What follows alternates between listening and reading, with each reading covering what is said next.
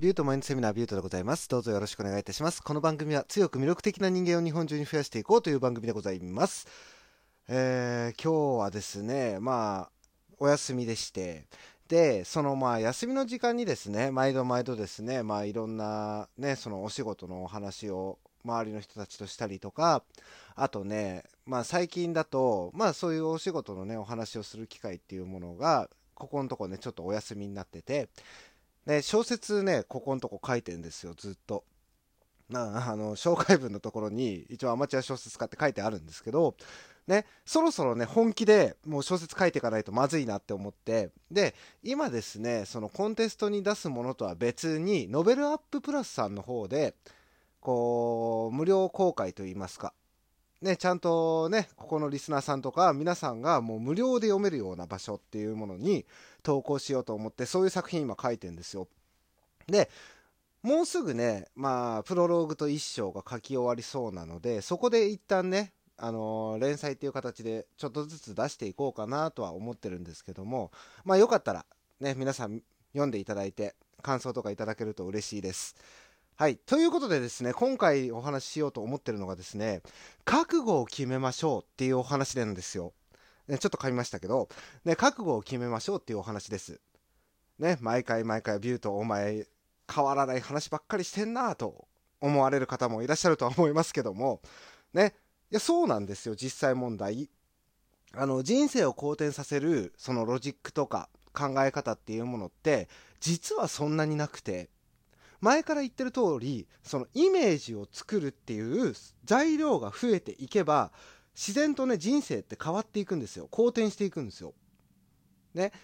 これができるとできないとでは、大きな差が生まれますので、だから毎回毎回僕は同じような話をしてるじゃないですか。こういう風にしていったらいいですよっていうお話をしてるわけじゃないですか。まあそれをね、取り入れる取り入れないはリスナーの皆さんにお任せしますけども、僕自身はそういうものをどんどん取り入れてた結果ね、いい方向に進んできましたよっていうことをお話ししてるわけです。なので、同じことをね、繰り返しになってしまうとは思うんですけども、お話ししていこうと思います。で、この覚悟っていうものができてない人って結構世の中多いんですよ。ね、あのー、まあ、僕、職場が変わったって言ったじゃないですか。ね、その2ヶ月前に職場が変わったんですけど、その職場の人とかね、やっぱ接してると、あー、もっとこうすればいいのになとか、その自分の気持ちをもっと前に出していけばいいのにってやっぱ思う瞬間ってあるんですよ。せっかくこう自分にやりたいことっていうものがあるのにもかかわらず、その方向に進まないってすごいもったいないじゃないですか。自分が今これやってるのがすごい楽しいんだよっていう、そういうものをもっと前に出していければ、絶対的に好転するじゃないですか。それが評価されようが評価されまいが、自分がやったことっていうものに自信は持てるじゃないですか。なので、こうやって覚悟を決めて、もうこれをやるんだっていう風にどんどんやっていった方がいいんですよ。だけども、これがね、やっぱできてないっていうのが、えー、それをね、阻んでいるものがあるんですよ、やっぱり。その覚悟を決めるっていうものに対して阻んでるものがあるっていうことなんですけど、その阻んでるものって一体何なんだろうっていうふうに考えていった時にね、一番気になるのが、多分、周りからの目なんですよ。この周りからの目っていうものが邪魔なんですよね。僕自身はね、そうやって思ったんですよ。実際問題。ね、僕もこういうことやりたいなとかっていろんなことあったわけですよ。そのまあね、前で言ったらその音楽の世界でやってたとか、あとはね、あの素敵な恋人欲しいなと思って、でもやっぱり周りの人たちから見て自分と合わないのかな、この人はっていうふうに思って立ち止まってた部分とかっていうのが結構あったりして、これがね、今思うんですよ、僕。あの、すごい無駄な時間だったなって本当に思うんですよ。そうやって自分のチャンスを逃さないためにも、ちゃんと課題の分離はしましょうよっていうお話を今回していこうと思うんですね。で、課題の分離っていうのは何なんだろうっていう話なんですけども、自分に与えられた課題っていうものと、人に与えられた課題っていうものって全く違うものなんですよね。まあ、例えば、えー、友達がすごい借金を背負ってると。だけど、それを肩代わりして自分が出してあげるっていうのは、これって相手の課題に踏み込んじゃってるじゃないですか。ね、だって、本来だったら、相手が作った借金なんだから自分が肩代わりしてあげるっていうことって、特にやる必要ないですよね。だけどやってあげてしまうって、これはそこに対する、何て言うんだろう。自分の所有物として捉えちゃってるとか、自分の課題なんだそっちがっていう風に捉えちゃってるんですよ。ってことは、相手の課題を自分が引き寄せて、抱えてあげてしまうっていうことをやってるわけですよね。まあ、もっともそんなことする人ってあんまりいないと思うんですけど、で、だけども、まあ、課題の分離っていうのは、簡単に言うとそういうことなんですよ。まあ、相手の課題に踏み込まないっていうことなんですよね。で、例えば、じゃあ自分がこういうやりたいことがありますと。ね。まあ、僕で言えば、今小説を書きたいんだっつって、小説家として世の中に出たいんだっていう目的があるとするじゃないですか。ね。その中で、周りの人たちが、そんなんお前にできるわけないじゃんとか、もう無理だからやめときなって言われたとしても、それは別に相手から見ての課題じゃないですか。僕の課題じゃないですか。相手から見た僕の課題っていうのは僕の課題とは違うんですよ。なんかわかるかなこの辺のニュアンス。まあもっと簡単に言うと、相手からどう見られようと知ったこっちゃねえよっていうことが それが一番の今回のキーなんですよね。ね、この周りから見てる、周りから見られたその目線っていうのって、結局のところ周りの人の判断じゃないですか。自分ができるって思ってイメージを組んでそのためにどういうふうにクリアしていくかっていうねその課題をどんどんクリアしていくかっていうところがちゃんと見えてればそれをただやっていくだけじゃないですか。ってなってくると自分が今やってることあの掲げてる目標っていうものが実際自分でできるって思えるようになってくるんですよね。このできるって思ったことっていうのが自信につながるんですよ。なので周りが何を言ってたとしてもとにかくやりきるっていうこの覚悟を持ちましょうっていうのが今回のお話なんです。ね、ただこれがねやっぱり阻まれてるのがみんなね周りの言葉っていうのを結構気にするんですよ。お前なんて大してかっこよくないからあんなね素敵な人と付き合うのなんて無理だよとかお金ないのに起業なんかできるわけないじゃないとか